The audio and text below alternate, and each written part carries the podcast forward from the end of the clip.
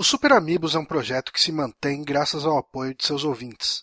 Se deseja saber mais sobre como colaborar, acesse patreon.com barra superamigos. Sábado 21 de novembro de 2015, 11 horas e 40 minutos. Repita. 11 horas e 40 minutos.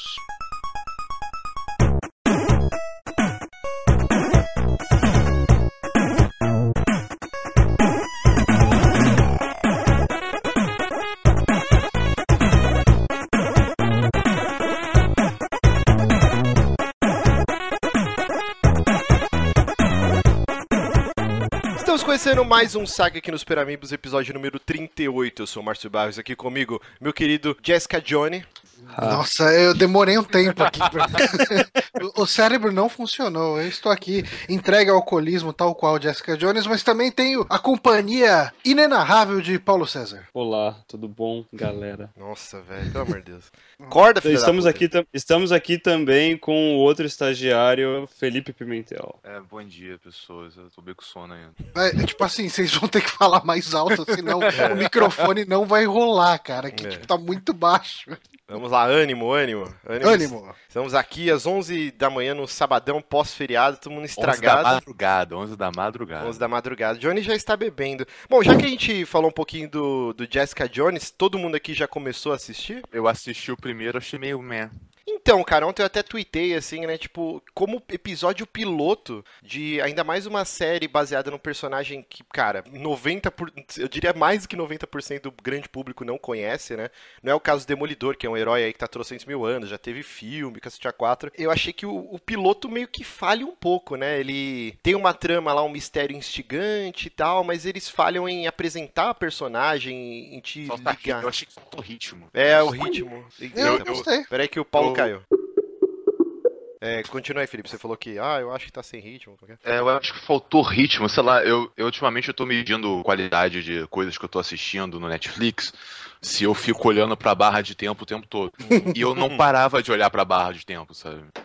Porra, cara, eu, eu assisti amarradão. Tipo, eu curti pra caramba. Ah, fiquei bem curioso pro que, ia acontecer depois, assim. Tanto que, quando, como o Márcio falou que tava querendo conversar um pouquinho sobre primeiras impressões de, de Jessica Jones, eu, eu olhei o relógio e falei, ah, 10 e meia, a gravação hoje, é hoje é às 11 e meia, vou assistir mais um episódio. E eu achei interessante, cara, porque assim, é uma, é uma mulher que se fecha totalmente no. Tipo, ela não quer se abrir nem pro relacionamento com a irmã, nem pra relacionamento com ninguém. Ela tem a vida É, não dela. é irmã, não é irmã. Mas vamos evitar dar spoilers. mas não é irmã, não. Não, pra mim era, mas É, enfim. Não é. Ah, sei lá, cara, tipo, eu curti, eu curti. Então é só pra falar que curtiu ou não. Não, não, Tá não. bom. É, tipo, tá- maiores detalhes da trama eu acho interessante a gente não, não falar, porque porra, eu acabou falei de que, cara, tipo, tinha um personagem e tinha uma mulher que era fechada. Eu- achei É. que não tinha nada demais. Eu, eu gostei dos atores, eu achei os atores bem, bem bons, assim? Mas. É, a lá. minazinha lá, Jessica Jones, era a, a mina do Jesse Pink, Pinkman, né? É, no Breaking Bad, né? Não, é até o cara, né, o que faz o Luke Cage, eu esqueci o nome do ator, é, eu só tinha conhecimento do trabalho dele no que ele fez em Halo, né? Ele fez aquela série live action, que era o Nightfall, se eu não me engano, e ele é o Loki, né, no, no jogo. E, Uhum. e eu achei que, foi, caralho, os o personagem Loki é muito ruim, cara, ele é muito mal escrito, né? E aí agora eu falei, ah, não, ele é um bom ator, cara, quando escrevem um papel bom pra ele, ele é um bom ator, porque, tipo, no Halo ele é um merda, né? Não, eu gostei bastante do elenco, tem os nomes de peso, né? Tem a Carrie Anne Moss, né? Que é a Trinity do Matrix, tá, tá bem bacana. E cara, essa mulher não envelhece. Não envelhece, cara. Ela tá com a mesma É cara. daí desde- que eu cara. conheço ela, então. Você não, tava porque ligando? eu tava achando que era a mina do House of Cards, a esposa do, do cara lá do. do... Esque- Do Frank Underwood lá. É, do Frank Under... Eu ia falar Frank Castle. mas eu achava que era ela, mas daí a Marcela falou, não, não é ela não. E eu fiquei batendo a cabeça e falei, não, é, tipo, beleza, agora vocês elucidaram quem é.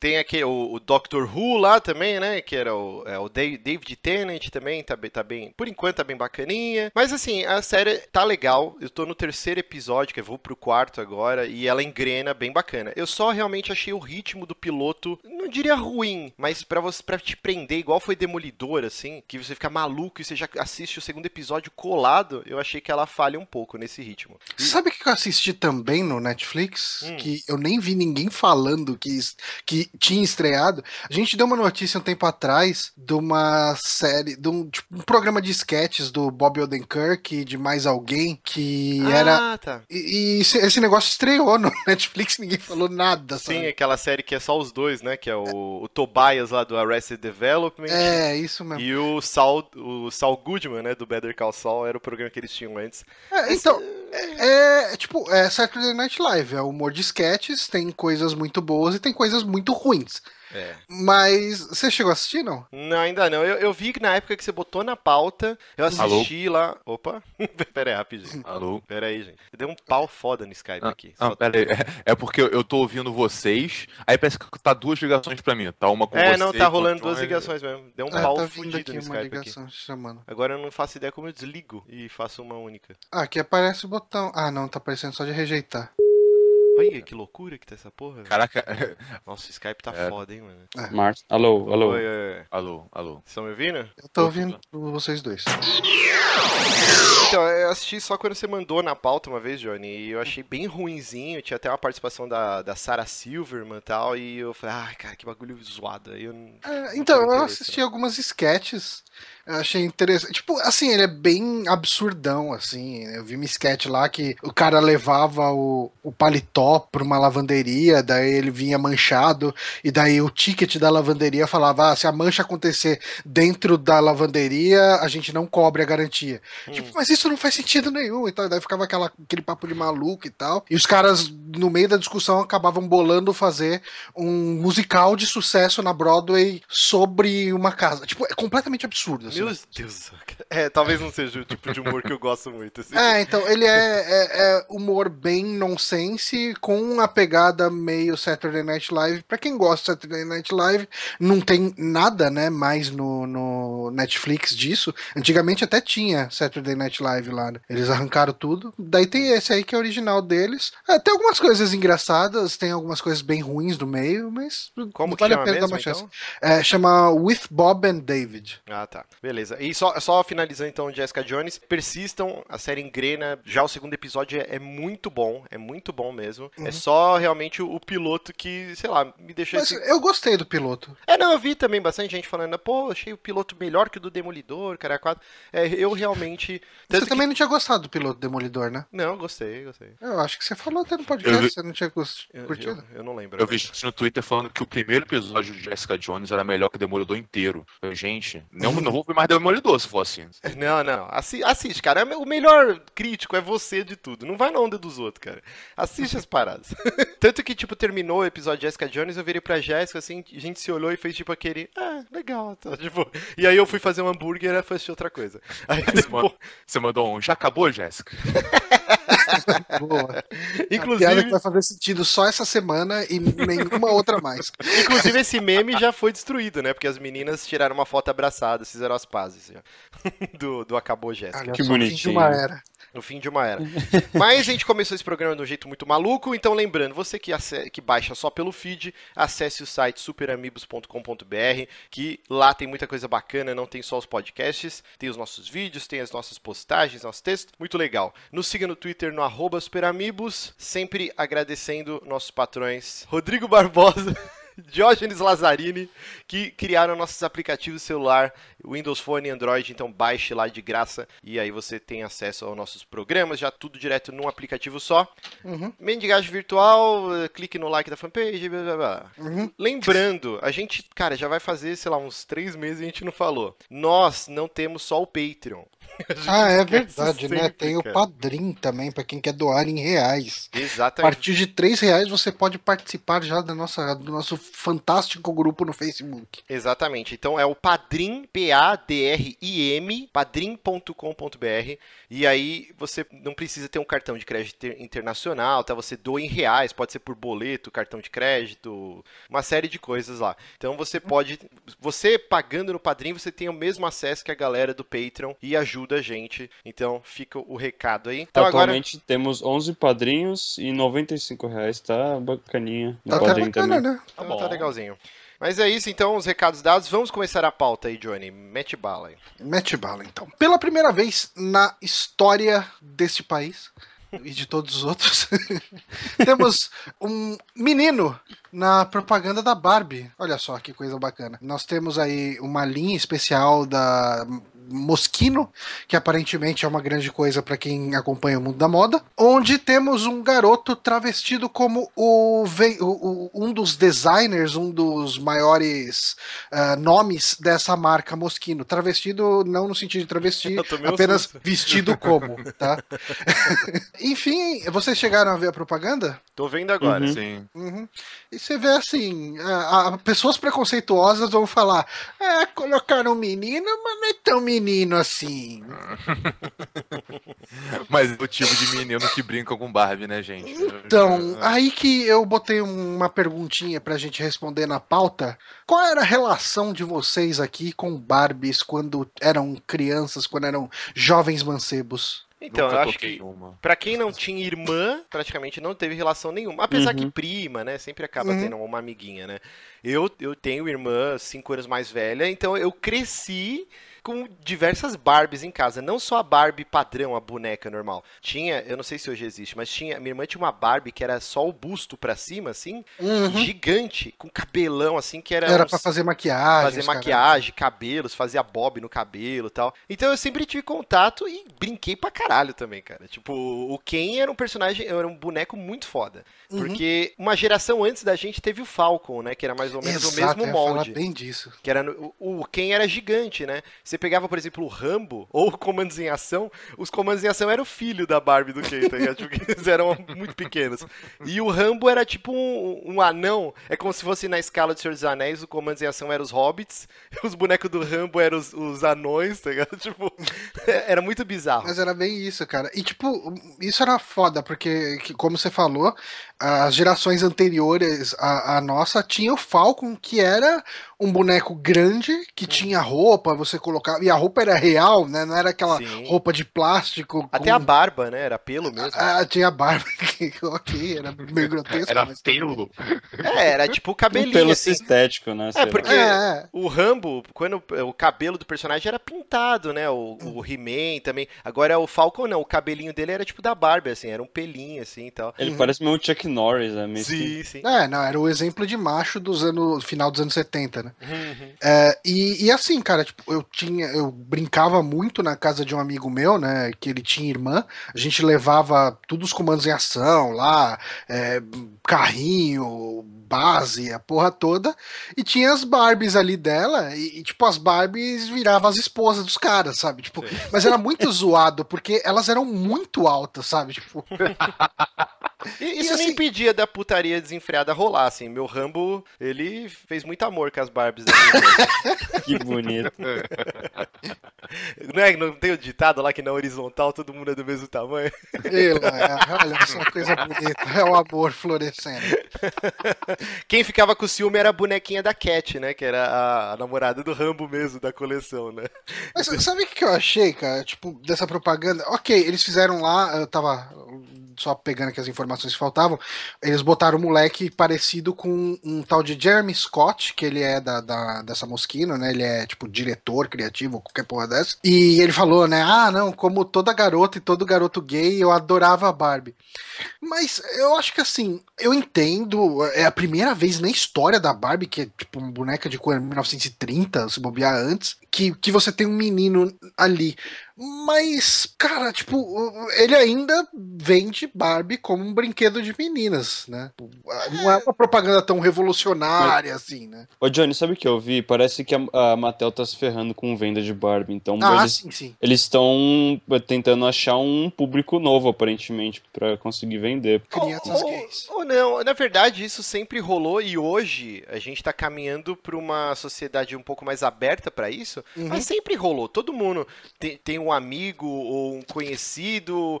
Assim, por exemplo, a gente teve agora no Masterchef Júnior um exemplo disso, que era. Eu esqueci o nome do, do garoto, mas acho que ele foi eliminado no segundo episódio e É, tal. o Ítalo, não era o Ítalo? Eu acho que era o Ítalo, que, cara, tinha um jeito diferente, ou afeminado, tudo. E muita gente fazendo piada, e muita, e muita gente também é foda-se, é normal, isso sempre existiu. Então, tipo, es- essas crianças sempre brincaram. E agora talvez a gente tenha uma sociedade um pouquinho mais aberta pra colocar isso no comercial. Que nos anos 80 ou 90, se você colocasse um moleque brincando de Barbie, cara, ia ser um Ah, não, sim, escândalo. sim, sim. Impensável fazer uma Era impensável, mas sempre rolou, sempre Mas teve. você sabe o que, que eu fico pensando? É que assim, a Barbie é realmente um brinquedo feito Para com meninas. a menina na cabeça, assim. Uhum. Então, o carro dela vai ser rosa, a casa dela vai ser rosa, tipo, o- sei lá, o advogado dela vai ser rosa, tudo vai, tudo vai ser rosa no universo dela. Em- Mas, assim, eu fico imaginando se nesse universo que a gente tá cada vez caminhando para brinquedos unissex, ok? Tipo, não existe mais brinquedo de menina e de menino, ah, tanto que a gente tem várias lojas abolindo né, sessões de brinquedo inf- de, por sexo, né? Por, por gênero.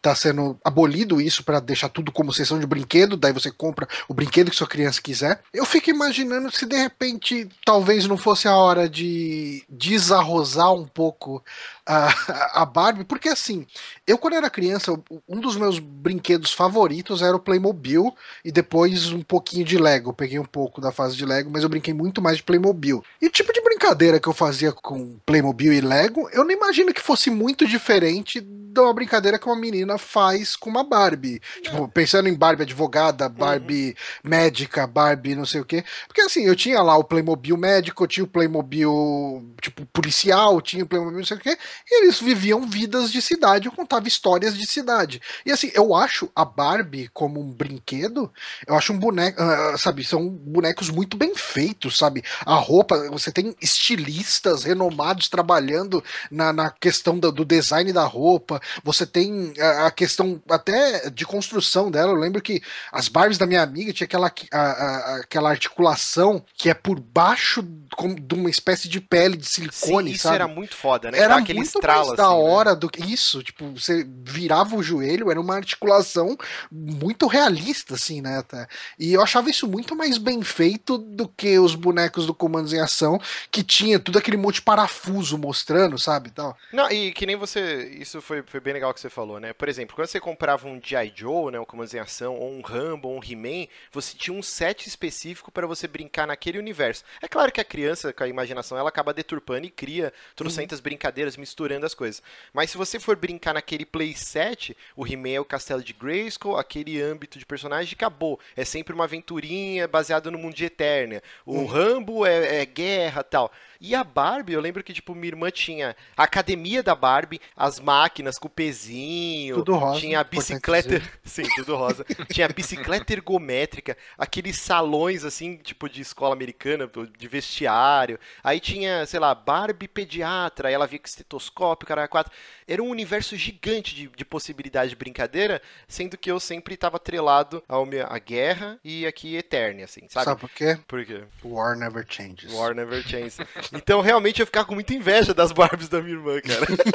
e aí, eu brinquei muito com o Ken por causa disso também, né? E, às vezes, eu ia pra casa do minha, das minhas primas, e aí elas tinham, sei lá, um ou dois Kens, e aí era o jeito de eu brincar com elas, e, e simulando essa vidinha, brincando de, de rotina, né? Tipo, Uhum. não só no mundo fantasioso de guerra e o cara 4 que eu tava acostumado a brincar em casa. Então, eu, eu achei interessante. Eu achei... Eu achei que eles talvez tenham exagerado um pouco no estereótipo do moleque, ele faz umas caras e bocas bem bizarras, assim, né? É, é, é justamente porque ele tá emulando aí o Jeremy Scott, né? Que é Uhum. o, o cara aí, o diretor da, da Moschino. Mas sei lá, cara, de repente essa, esse primeiro passo abre espaço pra de repente botar lá um menino brincando com quem, enquanto as meninas brincam com a Barbie, e ali, tipo, faz uma propaganda. E... Sim. E é interessante, você estava falando que a Barbie estava perdendo público, né? E isso não é a primeira vez que acontece, né? No início dos anos 80, a Barbie, tipo, quase desapareceu, assim, né? Ela tava perdendo muito espaço para outras bonecas, né?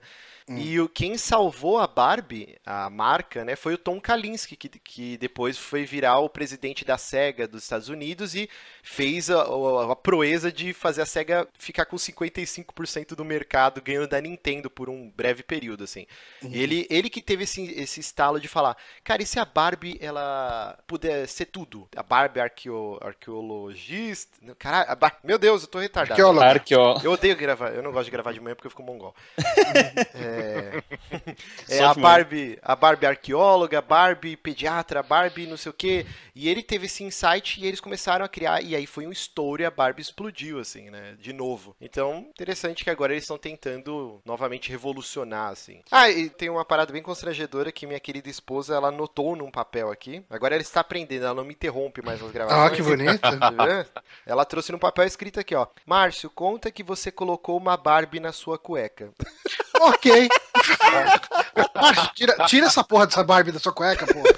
Quando eu era bem pequeno, eu colocava de sacanagem as Barbies dentro da minha cueca e ficava com o piruzinho duro. Mas sacanagem vamos... literalmente. Ok. Isso foi mais literalmente do que eu tava preparado.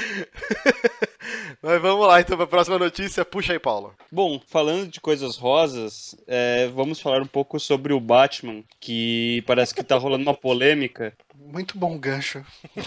Registrado. Uma polêmica com relação ao relançamento do Batman uh, Arkham Knight. Uhum. Na Steam, é, parece que a Warner tá tentando fazer algumas coisas meio escusas para é, esconder os reviews. Como é que tá isso, Johnny?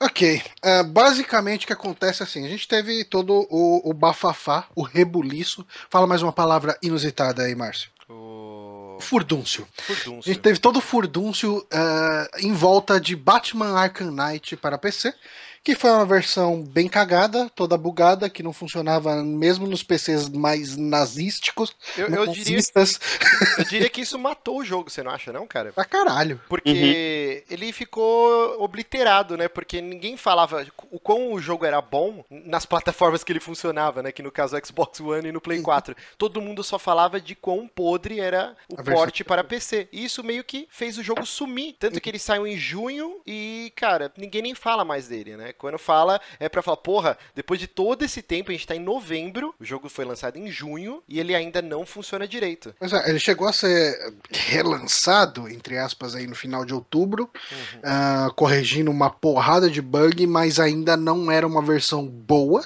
Então, tanto que nesse relançamento a Warner falou, ó, oh, a gente botou aí de novo, a gente corrigiu um monte de bug, mas ainda não tá 100%, então vocês jogam por sua conta e risco, e quem comprou, tipo, até o fim do ano para pegar reembolso. Então, mesmo que você compre, que o jogo funcione lisinho na sua máquina, você tem direito de pegar lá e pegar seu dinheiro de volta e devolver o jogo. É interessante a gente falar isso, tá... né? Eles retiraram da, do Steam, né, e acho que de outro, outras lojas, né, digitais, assim, o jogo não podia ser mais comercializado comercializado, não tinha um é, assim? Na versão de PC. É, na versão de PC. E aí, o que, que eles fizeram agora? Aí você vê, pô, ok, né? Tipo, merda acontece, que chato, que horrível, mas pelo menos eles tiveram essa boa atitude aí de é, abrir a possibilidade para qualquer um ter reembolso até o fim do ano. Isso é uma coisa sem precedentes, né? Aí depois eles chegam e me dão uma cagada dessas. O que, que eles fizeram?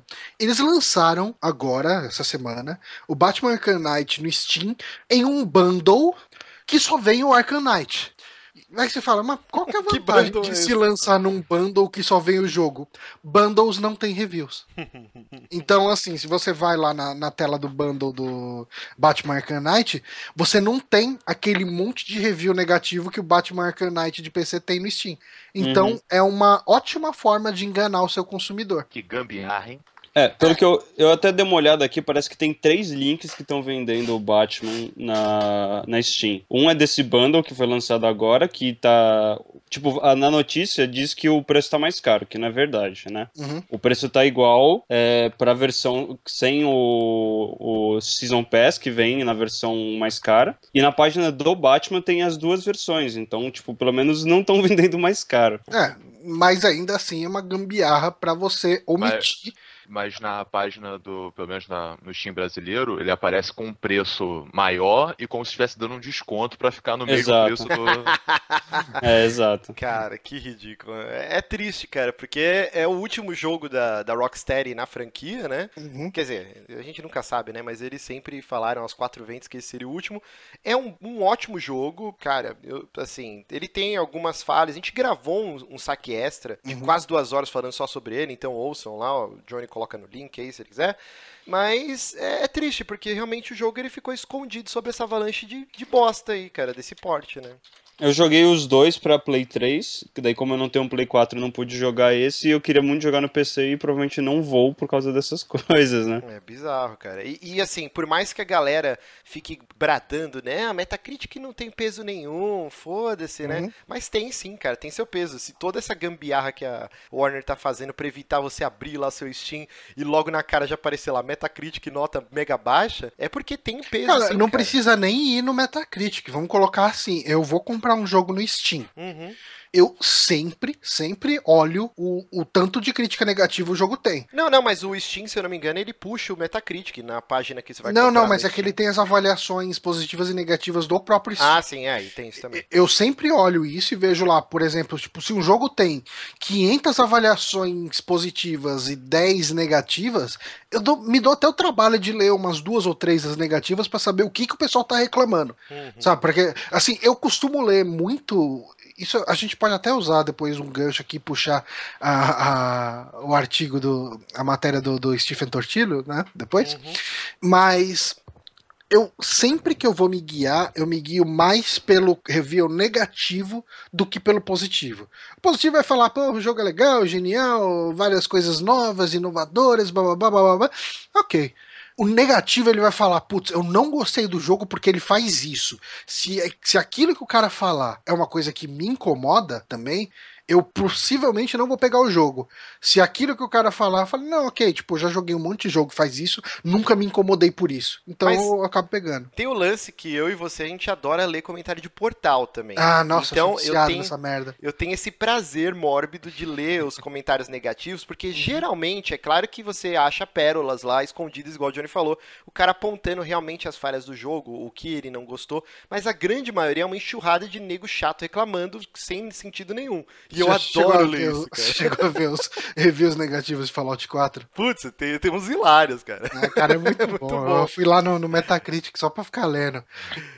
Tipo, os caras, ah, a Bethesda é uma ridícula, ela nunca deveria ter lançado o jogo, é um absurdo, é um despo... Tipo assim, não tem nenhuma crítica objetiva, sabe? Exato. É, é tudo só o, o- o ódio. Você, tipo, é como se você pegasse um limão de ódio e espremesse na sua cara, sabe?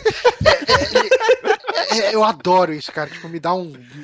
Me faz sentir vivo. Eu, Eu não sei gosto- porquê, eu gosto de ficar lendo essas porra. Eu era aqueles caras que fazem um textão, aí quando você vai ver o tempo de jogo, sei lá, 80 horas de jogo. sabe?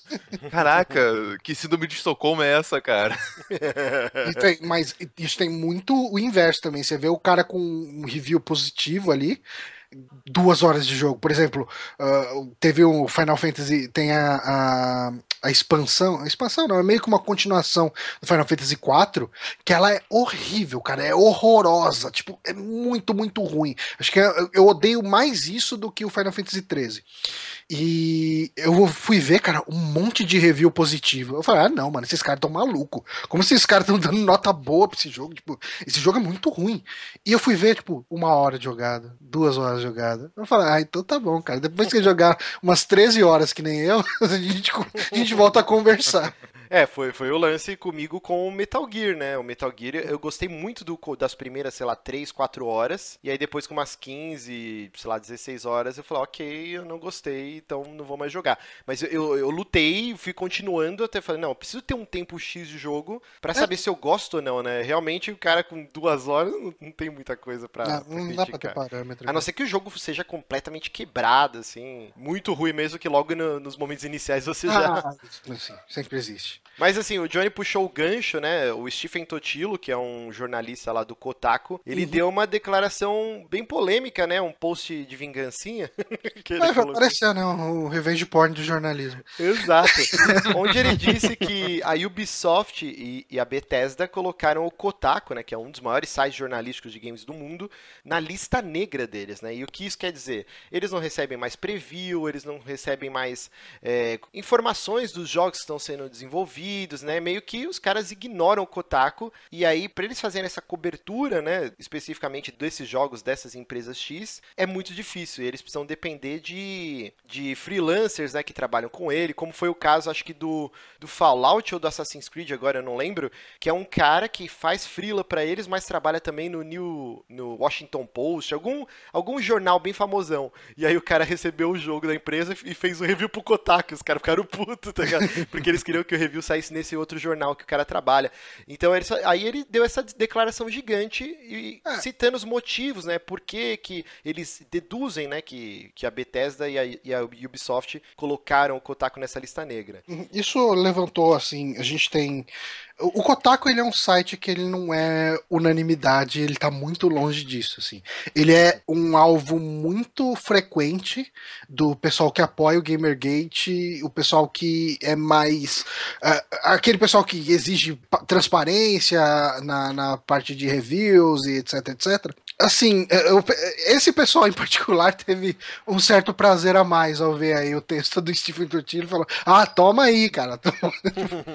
Mas o que rola é que, assim, uh, existe um questionamento, na, enfim, no mundo dos games de maneira geral, sobre o quão válido e o quão relevante é o tipo de jornalismo que o Kotaku faz, e alguns outros sites também fazem, que é uh, o, o, tipo de furo que o Kotaku dá, o tipo de, de notícia que é destaque no Kotaku são vazamentos. É, por exemplo, o, o, é, tipo, não é à toa que a Ubisoft e a Bethesda meio que botaram eles em lista negra, assim, a, a, Bethesda ficou muito puta com aquele vazamento que teve do roteiro de Fallout 4, que muitas das, muitas das coisas que eh, eles divulgaram acabou se provando verdade. É, eles até falaram que eles deixaram muitas coisas do plot principal de fora da, da reportagem que eles fizeram, que eles não queriam estragar a experiência da galera, mas, né...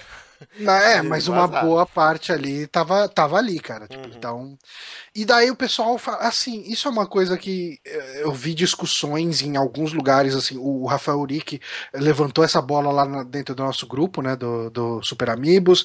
Eu vi também, acho que o Ogro levantou lá no grupo do, do Games, Games on the Rocks. E assim, eu vi que existe uma certa divisão realmente da galera a respeito do quão válido é esse tipo de notícia, porque ah, estraga a experiência do jogador e ao mesmo tempo nem é grande coisa. Só que é notícia. E assim, o, o, cara, um jornalista tem uma notícia na mão.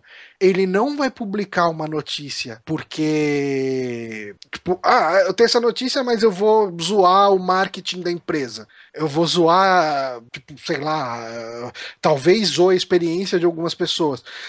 Eu discordo, cara. Assim, eu sinto que, porra, eu gostaria muito mais de ter sido surpreendido pela Laura lá na BGS, sabe? Tipo, e não ter visto o vazamento antes. Mas a função de um jornalista é quando ele tem informação, divulgar essa informação. Sim, e aí. E quem absorve a informação faz o que quiser com ela. E você pode também fugir, né? É claro que algumas headlines são impossíveis de você. Você bater o olho, puta que merda, tá ligado? É. Por exemplo, esse lance de spoilers de alguns pontos da trama, geralmente nos posts os caras colocam avisos gigantes, Sim, ah, spoilers e tal. E aí cabe a você que tá lendo aquilo falar, ok, isso vai me incomodar, então eu não vou ler essa parte, assim. Mas é uhum. a função dos caras darem esses furos, é o ganha-pão deles, assim. O que eles não podem é plantar informações mentirosas. É. Agora, por exemplo, cara, na época da, da, toda a treta do Kojima com a Konami, o que tava rolando, foram justamente esses furos, foram e-mails que próprios funcionários mandaram e os caras vazaram com o presidente da Konami dando declarações polêmicas, cara quatro. E, e quem é aficionado pela, por essa indústria vai ler e vai acompanhar isso. É a função Uhum. dos caras. Eu, eu realmente não recrimino, não. É, e o pessoal do Gamergate também não tava achando muito ruim quando estavam fazendo essas coisas, já que era contra o Kojima, né? É. Que ah, estão protegendo o Kojima, então manda aí. Agora que é o negócio da Kotaku, o pessoal fica puto. Ah, não sei, é assim, tipo, eu não, não acho que fiquem puto, não. Acho que quando é. É que assim. Houve bastante discussão falando, ah, tipo, muito bonito Stephen Totilho fazendo esse textão de mimimi, quando o Kotaku já fez um monte de merda, já estragou vida de pessoas, já é, divulgando coisas que não deveria, por exemplo, a matéria do, do Hulk Hogan lá, que pegou uma conversa que não deveria ser pública e acabou publicando. Cara, tipo, assim, é, é um jornalismo tão válido quanto, sei lá, ego. É, Ego nem tanto, né? Ego é mais, tipo, é- ego é com qualquer coisa, mas é, é notícia de fofoca, né, cara? Tipo, Depende, de olha. fato. É assim, por exemplo, é- isso vende, não tem como negar, e, Uhum. e existe em todos os sectos, cara. Existe um dos sites mais famosos do mundo de heavy metal, é o Blabbermouth, que é um contigo, o conti- contigo do metal, os caras falam, né? É um site de fofoca, tipo, ah, fulano de tal banda falou que outro ciclano é, tem bafo, é tipo... E, ao mesmo tempo que eles postam essas notícias ridículas, tem muita coisa legal, assim. E eu acredito que o Kotaku tá meio que nessa linha, tem umas notícias meio bocós, mas eles Uhum. fazem trabalhos, assim, algumas matérias investigativas que só o Kotaku faz, cara. Ninguém nem chega nem perto. Eu diria Eu que talvez gosto o Polygon, né? eu, eu gosto muito das matérias de comportamento do Kotaku, Sim, sabe? sim. Tipo, quando eles vão atrás de, de um grupo de pessoas que faz alguma coisa, tipo um, um grupo de fãs de anime, de qualquer coisa, assim, né? E chega lá e, e faz a, a reportagem com eles, eu curto isso. Sim. Mas assim, é, é, esse lance de reportagem de fofoca, né, e tal, que eles têm bastante dentro do Kotaku, cara, tipo assim, eu, vai, eu não gosto de... Eu não gosto de fofoca de artista. Não gosto de fofoca de metal. Tem não gosto de você não fofoca gosta, aí. todo mundo gosta, cara. Não, tipo, eu não, eu não acompanho, cara. Eu não vou ficar vendo. Você não entra no Iplash lá pra ver a treta dos caras do Angra toda hora? Tipo, Não, cara, eu, Maravilhoso. É que eu fiquei até uma- bem triste, cara. Entrei no, no Whiplash um dia desse, porque eu queria ver o que, que tava rolando de show em São Paulo. Faz muito tempo que eu não vou no show de metal. Cara, o Whiplash virou um site de fofocas do metal. É, É, ele só isso que tem. Horroroso. Mas ele horroroso. copia o Blabbermouth, que, que nem eu falei, hoje é o maior site de metal do mundo, é o Blabbermouth. Então, mas aí, tipo, é- aí é aquele lance.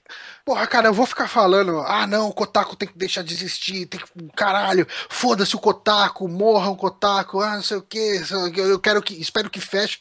Não, cara, eu paro de acompanhar, da mesma forma que eu parei de acompanhar o Iplash, cara. Tipo, eu não vou ficar, cara, fazendo uma campanha na internet pra acabarem com a revista contigo, porque o tipo de jornalismo que eles fazem é dispensável, é ridículo. Cara, quem gosta vê, quem não gosta vê outras coisas. Ah, não é ridículo, não. Olha só essa manchete aqui, que, que arte.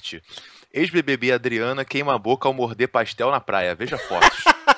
Caralho, tem, tem fotos, então? Caraca, como é que você não botou isso na pauta, Johnny? Pô, Ah, porra, passou, cara, passou. Eu fui Caraca. fazer a pauta às duas e meia da manhã, então uma coisa ou outra acaba passando. É, mas assim, eu realmente não, não tenho esse ódio contra o Kotaku. Eu acho que às vezes eles erram a mão. O próprio lance do Hulk Hogan não foi o, Kotaku em si, né? Mas é a, o conglomerado, né? Que é o É Gizmodo, Gawker, do né? Kotaku, é a Gawker Media, né? Uhum. E assim, cara, não tinha nenhuma mentira lá não, cara. Assim, talvez os caras tiverem, foram errados divulgar coisas tipo pessoais, né? Gravações caseiras, caralho, a quatro, mas não tinha nenhuma mentira lá. Eles não É, plantaram a informação. Então, é assim, verdade. enquanto não tiver, estiverem plantando informação, ok. E tem o lance de também que, que é questionado é, ah, não, o Kotaku solta muito rumor. Cara, tipo, rumor é notícia. Desde Sim. que você fale que é rumor. Cara, desde a época que, que eu comprava revista de videogame, que você tinha lá, ó, o Super Mario 4 vai ter um dinossauro que chama Dino. E, e era Super Mario 4. Cara, tipo assim, você fala, porra, que legal. Daí você vai ver depois que o nome do jogo era Super Mario World e o Dino chamava Yoshi. A notícia não tava tão errada assim. O pessoal tira essa, ó, que notícia merda. Os caras não tinham informação 100% certa. Foda-se, cara. Tipo, te dá uma guia, te dá um- uma dica, te dá uma guia. Às vezes a notícia fala de uma coisa que nunca vai ser verdade, mas talvez naquele momento que a pessoa recebeu o rumor faria sentido. E faz parte, cara. Eu acho que desde que esteja é, ali divulgado como rumor, fala, ó, isso aqui é um rumor. Tipo, que geralmente eu vejo, cara. Eu, eu não lembro de ter visto uma notícia que era rumor e não tava escrito. Isso aqui é um rumor. É, Tal- exato. É, então. Geralmente já vem no título, né? Rumor, dois pontos aí, blá blá blá. É, É. E assim, é aquele negócio, as pessoas gostam disso, cara. Eu lembro que uma das. A primeira coisa que eu lia quando eu comprava uma EGM na banca era ir pra parte do Quarterman, que era, sei lá, uma ou duas páginas só com rumores, assim, ó. é, fulano foi visto no estúdio tal e tal jogo pode vir à luz do dia. Era uma sessãozinha pequena, mas era a primeira coisa que eu abria quando eu comprava uma EGM, assim. Sim, Atiça e outra- a curiosidade, né? Sim. Fica, você fica brisando o que, que vai ser, como é que vai ser. Então, E- Cara, quanta pauta a gente não fez aqui em cima de rumor, cara. Exato, exato. E a gente começa a imaginar, porra, e se fosse assim? E se fosse daquele jeito? A gente fica, fica um exercício de imaginação, sabe? É, é gostoso também. Eu Especular gosto. é legal, né, cara? Especular é bem Com legal. certeza. Muitas das notícias que a gente recebe aqui como fato, é, rola discussão interna, né? A gente fala, porra, e aí? A gente coloca essa. Ah, porra, saiu o trailer de tal série. A gente vê o trailer, é, tem o trailer, vai falar o quê? Tipo, ok, saiu o trailer e, e vamos discutir que o trailer existe e, e é isso? Tipo, assim, não, não rende assunto. Agora, a porra, pode ser que venha à luz do dia uma série do Justiceiro. Porra, como vocês gostariam que fosse a série? Como que qual seria a pegada? Quem que é o ator que vocês gostariam que fosse? E não sei o que. Cara, rende todo um assunto em volta, rende uma boa discussão. Exatamente. E, e falar em rumores e render uma boa discussão, Uhum. Felipe, o que que nosso querido Shuhei Yoshida tá aprontando na Sony? Ou pode aprontar? Eu vi que ele tá tentando copiar o Shone aí, olha só. Ratinho! Ratinho. Ele O Márcio- estaria se o Shone rodasse jogos de Xbox clássico. É, pois é. Mas agora o, o PlayStation 4 vai ter, o- parece que vai ter a opção de emular jogos de PlayStation 2, né? É, aparentemente o que tá acontecendo é que ele já tem essa funcionalidade antes mesmo da Sony anunciar ela. É. É porque tem uma edição especial aí de colecionador, limitada ou qualquer porra dessa, do Battlefront, né? Do, do Battlefront novo da EA, que vem com quatro jogos ali, um de Super NES e, e três de Play 2. Ah, ali você usa um código e baixa todos, todos esses jogos. E daí, quando o pessoal foi rodar o jogo, viu que assim, desde a tela de inicialização do, do Play 2 aparece, até tipo os prompts de botão, todas essas coisas são de botões do Play 2, sabe? Então assim fala, porra, não, tipo, isso aqui não é uma versão que os caras refizeram, não é um port, isso aqui é uma emulação de Play 2 rodando dentro do Play 4. Não é nada diferente disso.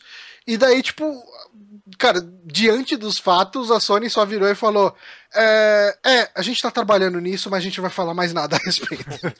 O que é bizarro, né? Porque depois da E3, né, que tem uma minoria de pessoas que cagam e andam pra retrocompatibilidade, mas é fato que a grande maioria das pessoas curtem isso, né? Você agrega valor ao seu console, às vezes é a, a última coisa que tá faltando pra você dar aquele salto de geração, porque você tem uma biblioteca muito grande do seu console e você não quer abandonar. Então, isso é fato, né? Os caras não iam gastar uma puta de uma grana pra emular o Xbox 360 dentro do Xbox One se não fosse um grande pedido da comunidade e gerasse lucros. E na época, o Shuhei Yoshida ele foi questionado: e aí, quando que a gente vai ver algo parecido no PS3, no, no PS4? E ele falou: olha, não é do nosso interesse isso, a gente não tem agora no momento é, como disponibilizar uma equipe ou recurso para isso, não é do nosso interesse, a gente já tem o PlayStation Now, que é como se fosse um net, não é um Netflix, é, é um exemplo errado isso. é, não, cara, você, você joga Por remotamente. É, por streaming, e aí tem todo o lance de lag, que a gente já discutiu aqui em outros Uhum. programas.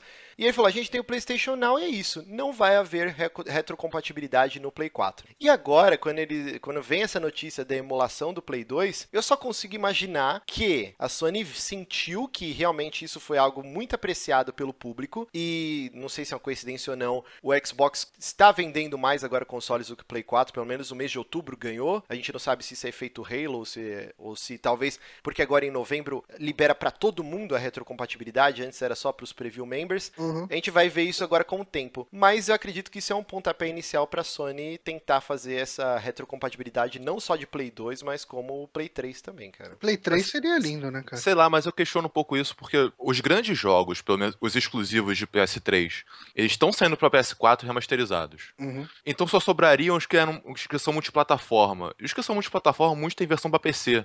Eu não sei se faz muito sentido eles faz, botarem retrocompatibilidade do, do Olha. PS3 no PS4. Mas Cara, aí você tá alegando então que não tem. que a Sony não tem muitos exclusivos, então, porque a única coisa que saiu foi o God of War Ó, e o God of- Uncharted. Ó, God of War, ah, Uncharted, Last of Us. Last of Us. Ah, é o Last semana, of Us também. semana que vem sai o Beyond Two Souls, ainda vai sair o Heavy Rain.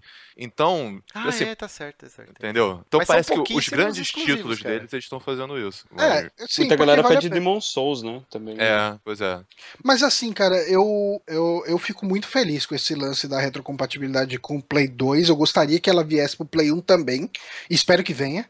Porque, assim, eu no começo da geração passada tinha toda a discussão de ah, o Play 3 perdeu a retrocompatibilidade com, com o Play 2, isso é ruim, isso é bom. E eu, e eu era o defensor de, cara, isso não, não faz sentido, porque os jogos de Play 3 são bons, então o pessoal vai querer jogar o jogo de Play 3, então quem vai querer ficar jogando jogo velho? blá, blá. Eu era o defensor desse discurso. O final da vida do meu Play 3 eu passei jogando jogo de Play 1.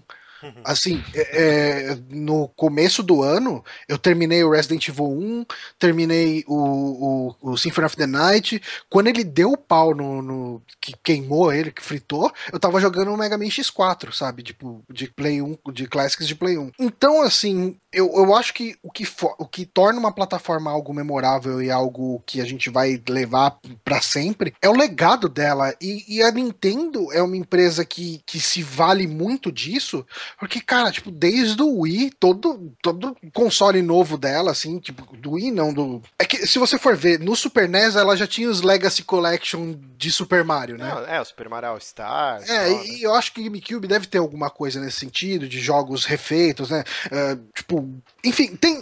A Nintendo sempre trouxe jogos antigos para as plataformas mais atuais. Tinha o Master Quest, que era, por exemplo, o Zelda Master Quest, que era o Ocarina of Time e um remix do Ocarina of Time, saiu pro é. GameCube. E assim, a Nintendo é uma empresa que se vale muito do legado que ela deixa das, das franquias dela nos jogadores. E você, cara, por vez por outra, bate aquela vontadezinha de jogar um Mario 3, relembrar aquele jogo, tipo, jogar um Super Mario World, jogar um Super Metroid, jogar uma coisa dessas antigas que fez, que transformou ah, aquela plataforma no que ela é hoje.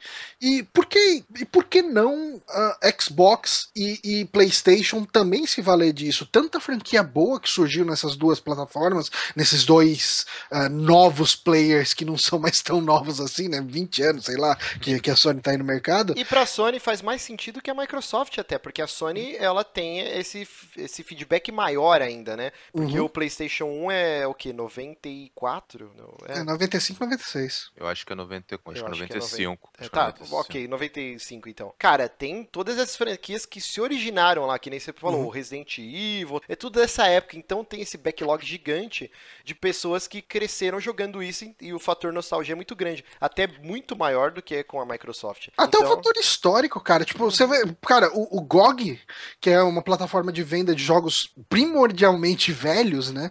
É, O GOG vem de Good Old Games, né? Ele faz um sucesso porque ele resgata o lance histórico dos jogos, né? E por que não uma plataforma como PlayStation poder ser isso também? Você ter ali acesso fácil aos jogos que fizeram a história da Sony no mundo dos games, cara. Tipo, você chegar e chegar e falar pra um cara, pra um moleque novo, ele falar, porra, cara, você nunca teve a oportunidade de jogar um Mega Man X4. Aquele jogo era fantástico, ele é muito foda. Ah, tá, então só de forma extraoficial que eu consigo, né? Só baixando emulador. Só, porra, tipo, ter uma forma oficial é sempre melhor. Com certeza, eu lembro no Wii U, cara, puta, eu fui à loucura quando eles começaram a lançar o Mario Galaxy 2, lançaram o Punch Out, lançaram o Metroid Prime Trilogy, eu fui comprando tudo, tipo, o Johnny me deu o Super Metroid, e- Uhum. e, era que nem o Johnny falou uma vez, bem no começo, Super Amigos, ele, cara, o Wii U cada vez mais se prova como a experiência definitiva de você reunir tudo que já que a Nintendo já lançou numa única plataforma, porque você É. podia jogar de tudo, né? Acho que só GameCube que não tinha nada. Só GameCube É. que não tem. E os portáteis, né? É, É, porque- até jogo não, de portáteis. tem- cara, tem Game Boy Advance e DS lá. Sim, sim. Então, eu acho que a retrocompatibilidade agrega muito ao console, velho. Uhum. Sim. Não, é, eu espero que realmente aconteça. Eu torço muito pra que venha de Play 1, porque o Play 1 era. Pra quem gosta de JRPG, o Play 1 foi tipo o canto do cisne dessa. Porra, é, Suicoden, tinha uma porrada de É, foda, cara. e porra, cara, você ter acesso a isso de novo, e ainda mais agora, porque assim, o Play 3 ele foi aquele sucesso na briga, né, cara? Foi lutando pra chegar. E o Play 4 é um sucesso consolidado, tipo, de vendas.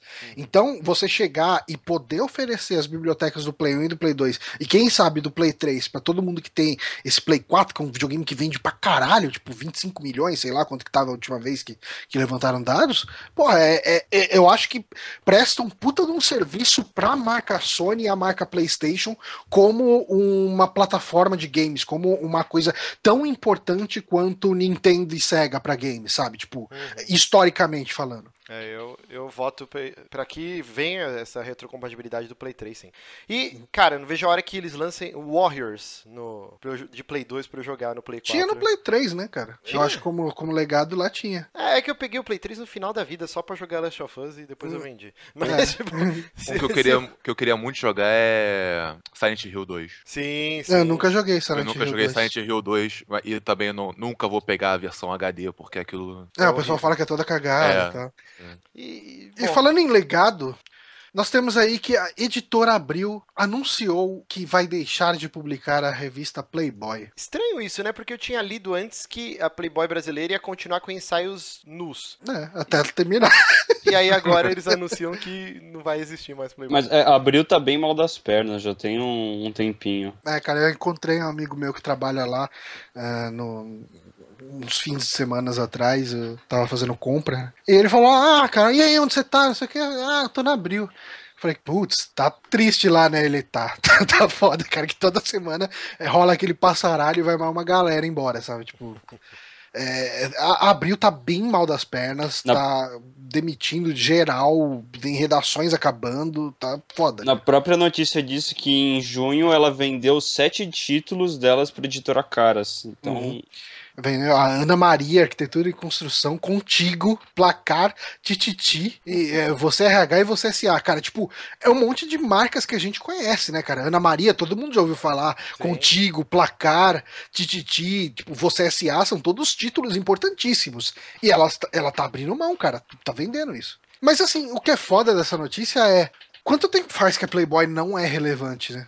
pois é. A gente chegou a discutir isso, acho que num episódio da Amiibo Souls, eu não Uhum. lembro qual, mas vamos tentar resgatar essa discussão, né? Se você não É, acompanha, você está A perdendo. gente chegou a dar aqui no, no saque a notícia lá da Playboy ter parado de, de- da Playboy americana ter parado com, com a nudez. A gente Não. falou aqui, né? Eu acho Eu que acho A não. gente só comentou no Amiibo Soul. É, só no Amiibo Souls que a gente comentou. Souls. Ó, o pessoal que não acompanha a Amiibo Souls tá perdendo todas as discussões relevantes pra humanidade. É que talvez o pessoal pense que é só, tipo, jogando e falando sobre o jogo, mas não, cara. O Dark É, Souls lá é só uma fachada, porque a gente fala de tudo. É como se fosse um, um saque extra. É como se fosse um saque extra extra, assim. Tipo, É, Então, se você não assiste, tente assistir um dia que você vai gostar.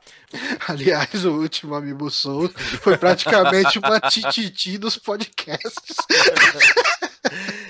É, é assim, é- esse cancelamento da Playboy aqui no Brasil, ele meio que não tem praticamente nada a ver com o que rolou lá fora, né? É mais da própria editora detentora do, do selo tá muito ruim das pernas e esse é mais um uma das, das metas ou dos planos para contingenciar esses gastos. Agora, quanto ao lance da falta de ensaios nus, não vou, eu ia falar nudes, Uhum. Hoje em dia meio que não é tão relevante, né? Porque ao contrário do Brasil, que a gente já teve diversas atrizes famosas e tal, posando, que era algo, algo como vaidade mesmo, você pegar aquelas coroas enxutonas assim, e não, eu quero posar porque de vaidade mesmo, pra mostrar que eu tô com tantos anos e ainda tá tudo em cima e tal. Lá nos Estados Unidos era meio que mal visto a, a pessoa que fazia esse, esse ensaio, né? Geralmente eram modelos meio que desconhecidas, era uma ou outra que tava na mídia, mas É, a pegada da Playboy lá na gringa é a Girl Next Door, né? Exato, exato. E é, é uma cultura completamente do que foi estabelecida aqui nesses 40 anos de Playboy no Brasil, onde a gente teve Vera Fischer, É, trocentas a, a mil... Playboy aqui, ela ficou refém da celebridade, tão refém que quando as celebridades, como- quando deixou de ser, de ser é, relevante para a celebridade pousar na Playboy, ela teve que apelar para ex-BBB, ex-A Fazenda, Paniquete, Paniquete, e é isso, cara. É tipo, isso só. E assim, cara, tipo, qual. Ok, tipo, você não tem curiosidade mórbida de ver. Porra, cara, assim, todo mundo aqui deve ter falado já alguma vez, caralho, mas nem passar uma Playboy da Sandy. tipo, o pessoal Não, quer eu, ver. eu nunca falei isso, cara. É, mas, cara, tipo, mas você já deve ter ouvido alguém falar isso. Não, sim, com certeza. O pessoal quer ver aquela mina que existe o mistério dela tá Exato. aparecendo nu ou não. Cara, você vê uma Playboy de uma paniquete, tipo, você não precisa de nenhum exercício de imaginação pra ver aquela mina pelada. É, porque ela já tá, já, né, praticamente pelada. Agora, tipo, você vai comprar Playboy concurso Garota da Laje, eu caguei pra quem é essa mina que tá na capa, entendeu? É, então, tipo, pra cara. ver mulher pelada, hoje em dia você vai no Xvideos ou no ForTube, tem trocentos mil sites pra isso. A internet per- é sua aliada. Eu me pergunto quantos concursos Miss Bumbum rolam por ano, sabe? É, Que é só o cara. que tem no. É muito bizarro. Então a Playboy começou a ficar sucateada, porque essas atrizes ou modelos famosos que você tem curiosidade de falar, pô, eu queria ver essa mina nua. Não tem mais, então foda-se, tá ligado? Tipo, se é pra ver pornô, você vai na internet e assiste, Acho- cara. acho vai que você até revista. Você até comentou no Mibu Souls que ah, antigamente a mulher comprava um apartamento Sim. com a grana da Playboy. Com hoje, cachê, né? hoje deve comprar um, um carro busão popular, Vai cara. entrada num carro, né, cara? É, e se conseguir comprar um carro popular é muito, né? Porque é, é, eram divulgados bem por Ah. cima, mas teve atriz famosona que chegou a ganhar, sei lá, 500 mil pra fazer um ensaio fotográfico. E hoje, se esse cachê chegar a uns 30 mil, eu acho muito, cara. Pois E é. sempre- e eu não sei, não, também- acho que deve chegar mais que isso. Eu acho que não. Tipo, você acha que um- uma Mi- Miss Garota da Laje, Miss Bumbum, ganha mais de 30 mil pra fazer um ensaio? Nem fudendo, cara. Ah, não sei, cara. Não deve ganha, ganhar. sim. não ganha. Eu comentei lá no. Parece que a. A última que vendeu bem foi daquela funkeira lá, Tati Zaki, lá. Hum, do cabelo Que azul ela- lá, né? É, que parece que ela vendeu 200 mil. Caraca, 200 mil era uma Playboy fraquinha quando ela tava no auge, sabe? Exato. É, se você for ver os- as piores vendas da Playboy, acho que a, a edição que pior vendeu deve, deve ter vendido umas 115 mil, sabe? Uhum. É, e você vê que hoje em dia ela vende 200 mil na mais bem sucedida, tipo, do, da- do histórico recente. Tipo, cara, é assim, o, o auge da Playboy em vendas foi é, Tiazinha e Joana Prado, né? Tipo, Uhum. As Sheilas do Tchan também, acho que deve ter vendido bem Sim, mas as, as duas mais bem vendidas foi uma da, da feiticeira e uma da tiazinha. E assim, a diferença de venda das duas é 20 mil, Uhum. sabe? Tipo, Pouquíssimo. é, é muito pouco, foi bem parelho. E eu acho que foi a última vez que o pessoal se interessava e falava, putz, ok, eu já vejo essa mina, tipo, completo, qu- quase pelada na, na TV. Agora eu quero ver completamente. Porque eu acho que tinha o lance das duas terem a máscara ainda na cara, né? Uhum. É. Ela- era aquela mina que tava todo dia na TV, mas você não sabia nada sobre ela. Sim, sim. Mas elas, os ensaios, pelo menos os primeiros, ainda foram, né? Com a venda e com a. Aquela paradinha tipo do Robin que a tiazinha usava. Sim, assim, sim. Mantendo o personagem. Mantendo o né? personagem. Depois aí não, foi de cara limpa. Então, mas você vê, todas essas coisas é 90 e final dos anos 90 que eram relevantes. Desde então não teve nenhuma que superou a venda dessas daí. Ah, por causa da internet, né, cara? É, Ah. então. É, mas é realmente, assim, é, é triste porque eu acho que as matérias da Playboy, todo mundo faz essa piada, ah, eu compro o Playboy pra ler as matérias, não ver as mulheres peladas. e tal. 20 perguntas. É, mas realmente as matérias da Playboy eram ótimas, cara. Cara, eram tipo, muito eu, boas. eu lembro de entrevista com o Fernando Henrique Cardoso, assim, tipo, entrevistas com tipo, Emerson Fittipaldi, sabe, entrevistas com pessoas interessantes falando coisas interessantes ali. Sim, sim. E. O próprio Porra. Stephen King chegou a escrever vários contos, não só Stephen King, como outros escritores, assim. Eu lembro que teve ah, um conto do Stephen King que saiu, acho que numas três Playboys, assim, e era gigante, e aí eles iam lançando por partes, assim, tipo, o capítulo inteiro, assim, na revista. É, teve, teve muita coisa legal, assim, de matéria. E, às vezes, dava aquela vergonha de você ir lá numa banca e sair com uma Playboy e ir pro trabalho com essa porra embaixo do braço, assim. Tipo, talvez isso tenha inibido muita venda, assim, de quem queria só ler as matérias e tava meio que cagando pro, pro ensaio sensual. E eu realmente pensei que a Playboy brasileira ia acabar adotando Abraçar, isso. né, isso. Abraçar isso, mas não. Não, não rolou. não Mas enfim, é, eu, tipo, acho que muito em breve a gente vai ver a notícia do fechamento definitivo da Abril. Pelo menos como editora, né? Porque a Abril tem outros braços, né? Mas eu acho que nesse mercado de publicação e tipo, de, de revista, não dá, cara. Tipo, não, não dá pra você enfrentar a internet. Ou você abraça a internet e tenta fazer uma coisa interessante online. Ou, tipo, ou você deixa de existir simplesmente. E eu acho que é o caminho da, da Playboy, realmente. Não, não vejo ela saindo. Não, Playboy não, desculpa, da Abril. Eu não vejo ela indo muito além de, sei lá, uns quatro anos daqui. E, e, falando em fechamento, vamos para a última notícia aqui do programa que já está gigante. Uma notícia triste para muitos. Eu, por exemplo, usava como curadoria.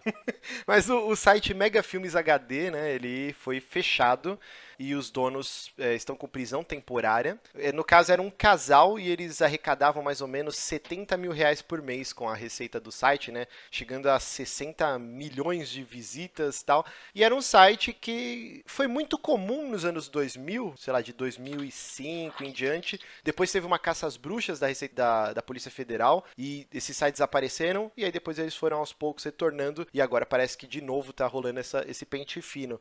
Mas era um site de torrents, né? Com séries, uhum. filmes, uhum. uma série de coisas. E eu utilizava o Mega Filmes HD não para baixar. Eu sempre baixo pelo Pirate Bay, assim, né? Ou algum outro torrent da vida. Mas eu entrava para fazer essa curadoria. Ah, o que que tá rolando de, de filme lançamento, de filme de terror, ou de, uhum. de filme de ação, ou de séries e tal. Eu ia lá, me interessava. E o cara, verdade seja dita, o Mega Filmes HD é o site mais profissional que já rolou disso aqui no Brasil. Porque os caras tinham as notas do MDB para cada filme filme, uma sinopse, e eles copiavam o template do Netflix, assim, tá ligado?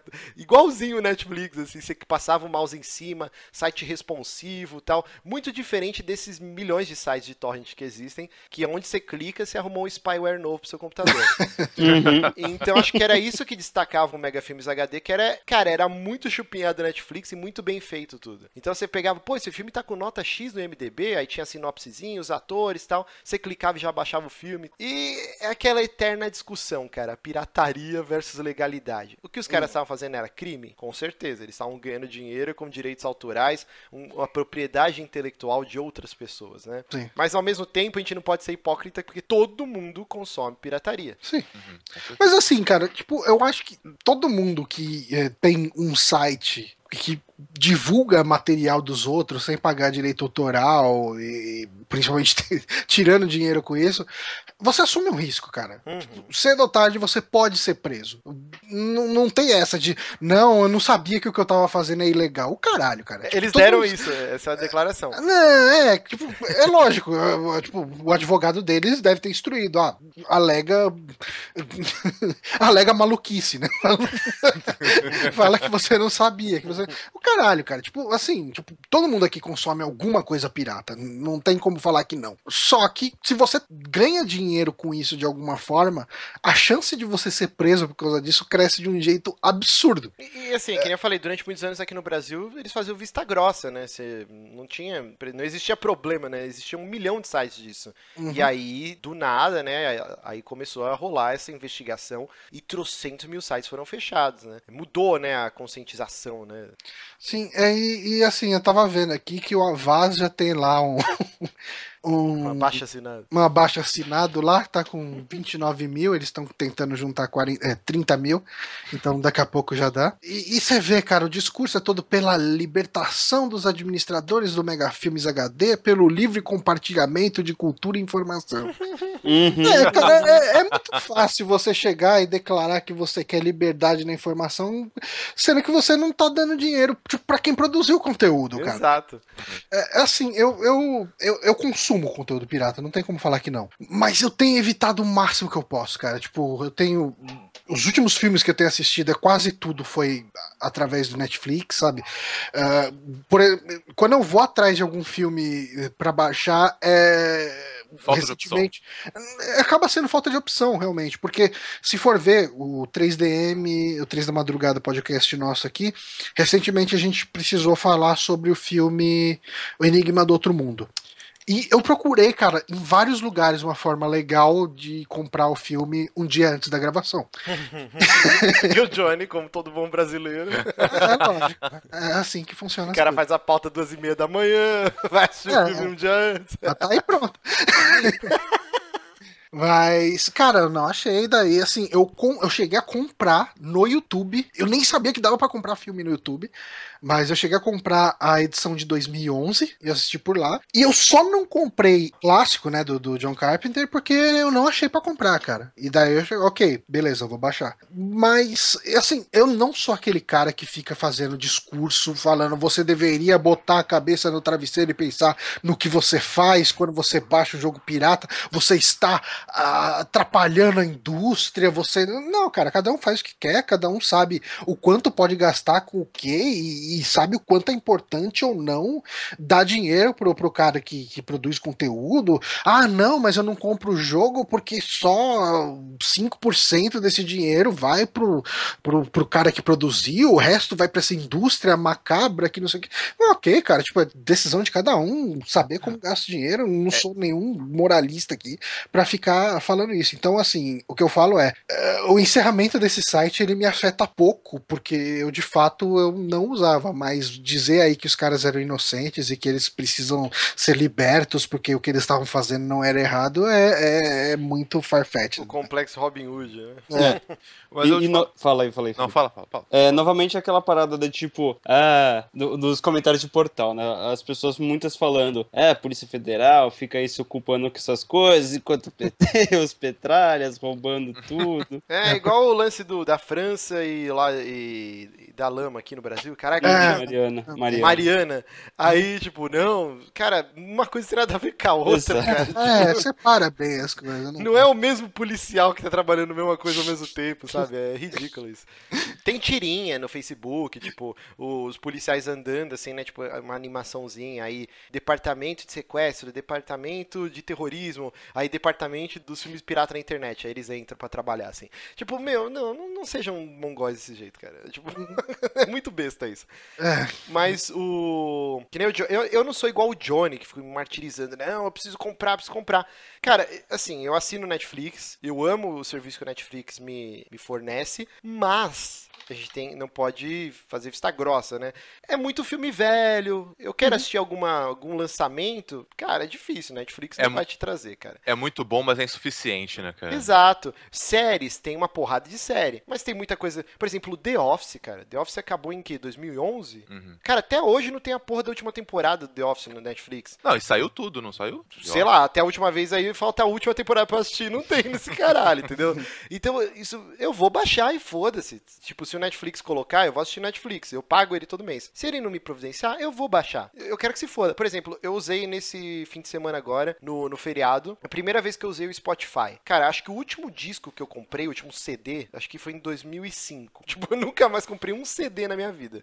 Tipo, só baixa MP3. E, ok, eu usei o Spotify, eu achei tão foda que eu vou assinar essa porra. Uhum. Tipo, e, e, o catálogo dele é imenso e tal. E se faltar alguma música que eu quero, algum disco novo que saiu e não tiver no Spotify, eu vou baixar, cara. Sinto muito. Saiu o Kindle Unlimited, que é o. A gente até comentou no Amiibo Souls lá, que é de livros, né? E-books da Amazon. Você tem um acervo inteiro. Quer dizer, acervo inteiro não, né? Você tem um acervo gigante. Vou, vou assinar essa porra, cara. Que legal. Tipo, você paga 19 reais, você tem uma porrada de livros pra você ler. Se tiver alguma coisa que eu queira ler, algum scan, eu vou baixar. Sinto muito. tipo, pau no cu, cara.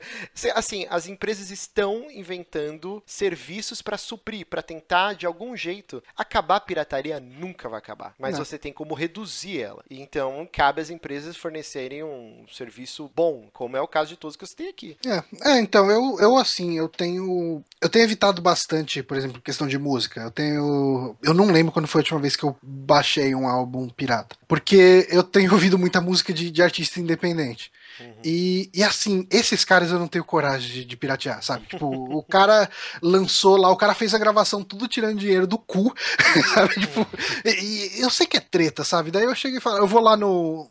Isso é um modelo de negócio que eu acho legal. Vocês conhecem o Bandcamp? Uhum, Você já não. citou ele, mas eu nunca usei. O Bandcamp ele é um site de principalmente música independente. Então tem muita coisa lá que eu acho legal e tal, que eu, que eu acabo indo por lá. E muitos dos álbuns que tem ali, o cara chega lá, ah, compre agora, qual o preço? Tipo, name your price. Aí você chega e fala, ah, pô, eu vou dar 5 dólares aqui pra esse cara. Beleza, muito obrigado por ter dado seus 5 dólares pra esse álbum. Você quer, O dar Patreon, um, né? você quer dar um centavo. Não, mas assim, o Patreon tem um mínimo ali, né? Uhum.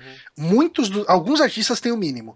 Ah, ok, esse álbum aqui são 10 libras, esse álbum aqui são 5 dólares e tal. Mas a, a maioria, eu, eu arrisco dizer, que tá lá, tipo, compre agora, não tem preço, você paga o quanto você quiser. Se você der um centavo, você tem direito a baixar. Dizer, se você colocar zero no valor que você quer doar, você tem direito a baixar. Caralho. É, é zoado, hein? É, então, mas daí eu cheguei e falo, porra, mano, tipo, eu gostei pra caramba do trem. Geralmente você tem como ouvir o álbum ali, ou pelo menos um preview dele, antes de comprar. Cara, tipo, o cara é um artista que trabalha sozinho no, no quarto dele, sabe? Tipo, e fez um negócio tão legal que eu gostei tanto. Ah, eu vou dar 5 dólares, às vezes eu dou 10 dólares, assim e tal. Eu, eu acho um modelo de negócios legais, assim, mas ele só funciona pro cara independente. Tipo, o Iron Maiden não tem como viver disso. Então, ah, mas o. Acho que foi o Radiohead que lançou um, um álbum assim nesse esquema de Uhum. pague o é, quanto um você tempo quiser. E Isso. fez um, um certo sucesso, cara. Eles conseguiram arrecadar alguma coisa. É, mas é porque o Radiohead é uma banda estabelecida, né? Já tem um grande nome. Agora vai o Zé das Couve lá que tá lançando o primeiro disco tentar Não, fazer não, isso. né? é só porque o Johnny falou que um Iron Maiden não daria certo. Não, até daria certo sim. Quantos fãs não pagariam por um, por um álbum assim? É, muita gente pagaria, isso é verdade.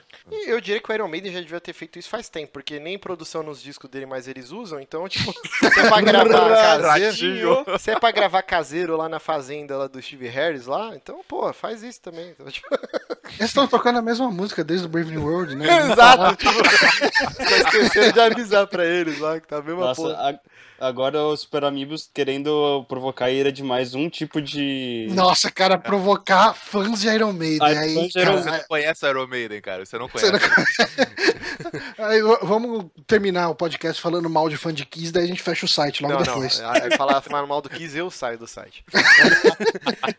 Mas, é... Não, não é mal do Kiss, é mal de fã do Kiss. Ah, tá. Não, então beleza, pode falar. Mas é, é bizarro isso mesmo, né, cara? Eu até perdi o fio da meada que a gente tava falando. É, é bizarro, é tudo bizarro, tudo muito. Mas assim, Muito aos poucos, a internet ela tá conseguindo incutir isso na mente dos usuários, né? Que a gente teve uma fase gigante de, pô, meu Deus, olha todo esse conteúdo que tá aqui de graça, é entre aspas, né? Uhum. que a gente pode baixar. Primeiro Napster, Emule, Donkey, teve trocentos mil. Agora é o, teve o BitTorrent, o Torrent.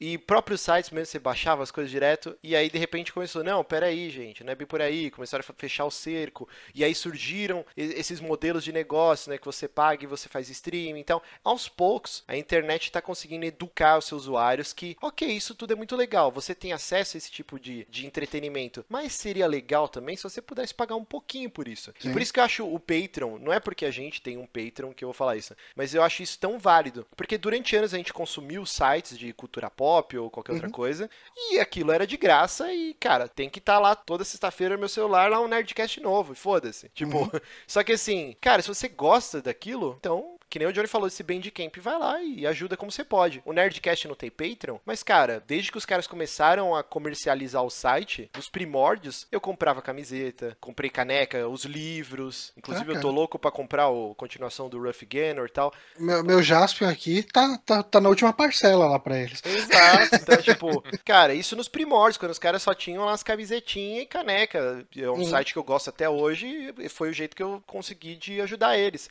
Então, eu acho que aos poucos, é claro que, cara, é- o mundo inteiro usa e é difícil conscientizar o mundo inteiro. Mas se uma pequena porcentagem, que nem o presidente lá do Google falou, lá do Red, do RedTube lá. Ah, não, YouTube YouTube Red. YouTube Red. RedTube não é uma pequena porcentagem que usa. Não é, uma, é uma pequena porcentagem que admite que usa. Exato. Diferente. do YouTube Red, o cara falou, né, que, sei lá, se uma porcentagem ínfima da, da galera que usa começasse a pagar, já, já dava lucro. Eles já iam conseguir se manter. Então, se uma pequena parcela começar a ter essa consciência de, ok, vamos tentar pagar um pouquinho por algumas coisas que a gente consome com essa pirataria maluca aí, já se reverte essa cena. É, Uma é, pequena assim, parcela é menor que zero, melhor que zero, né, cara? Porra, Cara, tanta banda que a gente gosta, que a gente curte, que acabou porque não era lucrativo, não dava dinheiro. E daí você fala, ah, mas que merda que acabou, mas tipo, quantos álbuns originais você tem dessa banda? Quantas, ve quantas vezes você deu dinheiro pra essa banda, sabe? Exato, cara. Ah, Acabou, cara, tipo, acontece. É, tipo, não, não dá pra. Assim, ok, tipo, você não quer pagar pros caras, é opção sua, você não é obrigado e tal. Agora, quando acaba você ficar absurdado, falar que absurdo o Savatage acabar, e não sei o que, cara, tipo, os caras, se- os caras viviam disso. Não dá mais dinheiro? Ah, lamento, acabou a banda. E, e é esse negócio, você não precisa comprar o disco dos caras, mas, por exemplo, um Spotify da vida, eles estão recebendo. É, Tipo- é, é, é bem menos do que eles recebiam antes, mas assim, é um começo, né? É, é, me- é menos que zero, né? É menos que zero, com certeza. Todo com mundo só baixa MP3. Os caras não estão vendo um- um- uma cor desse dinheiro. Então, Uhum. você assinando um Deezer, um Spotify ou qualquer outro é, serviço desse, a gravadora tá repassando alguma coisa, cara, pra, esses- pra esses artistas. É, pros né? artistas, sim, realmente. É, é um jeito A gente tem um amigo, né, que tem álbum no Spotify e no Deezer, que é o Saulo, Sim, sim. e ele falou que, tipo, a cada três meses dá pra ele comprar uma cerveja.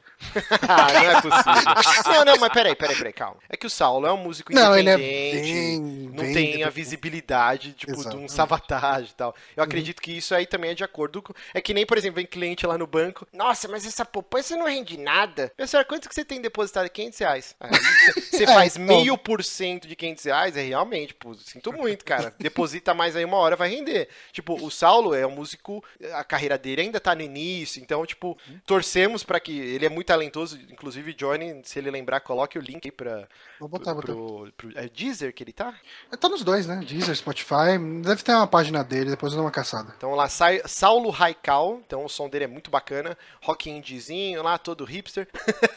ele vai me xingar muito. Tênis verde, tênis verde. Barba, barba de Amish e e cara, com certeza a gente torce para a carreira dele estourar e aí sim, tipo, é- é- essa comprar cerveja que hoje por mês, né? Vai, vai virar umas duas caixas aí. Tipo, É. Mas é isso, gente. Então, queria agradecer nossos queridos estagiários, Felipe Pimentel, Paulo César, que estavam com muito soninho, mas agora acho que acordaram.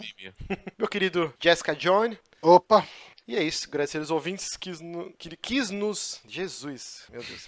Que, que nos ouviram até agora. Jesus também, Agradece Jesus, ao. Iron Maiden também. essa grande figura. Agradecer ao nosso querido Iron Maiden que tá até hoje lá na Fazenda Steve Harris, sem produção, tocando o mesmo disco. Tanto no profissional quanto no pessoal, né? Ai, ai, um beijo e até semana que vem. Yo!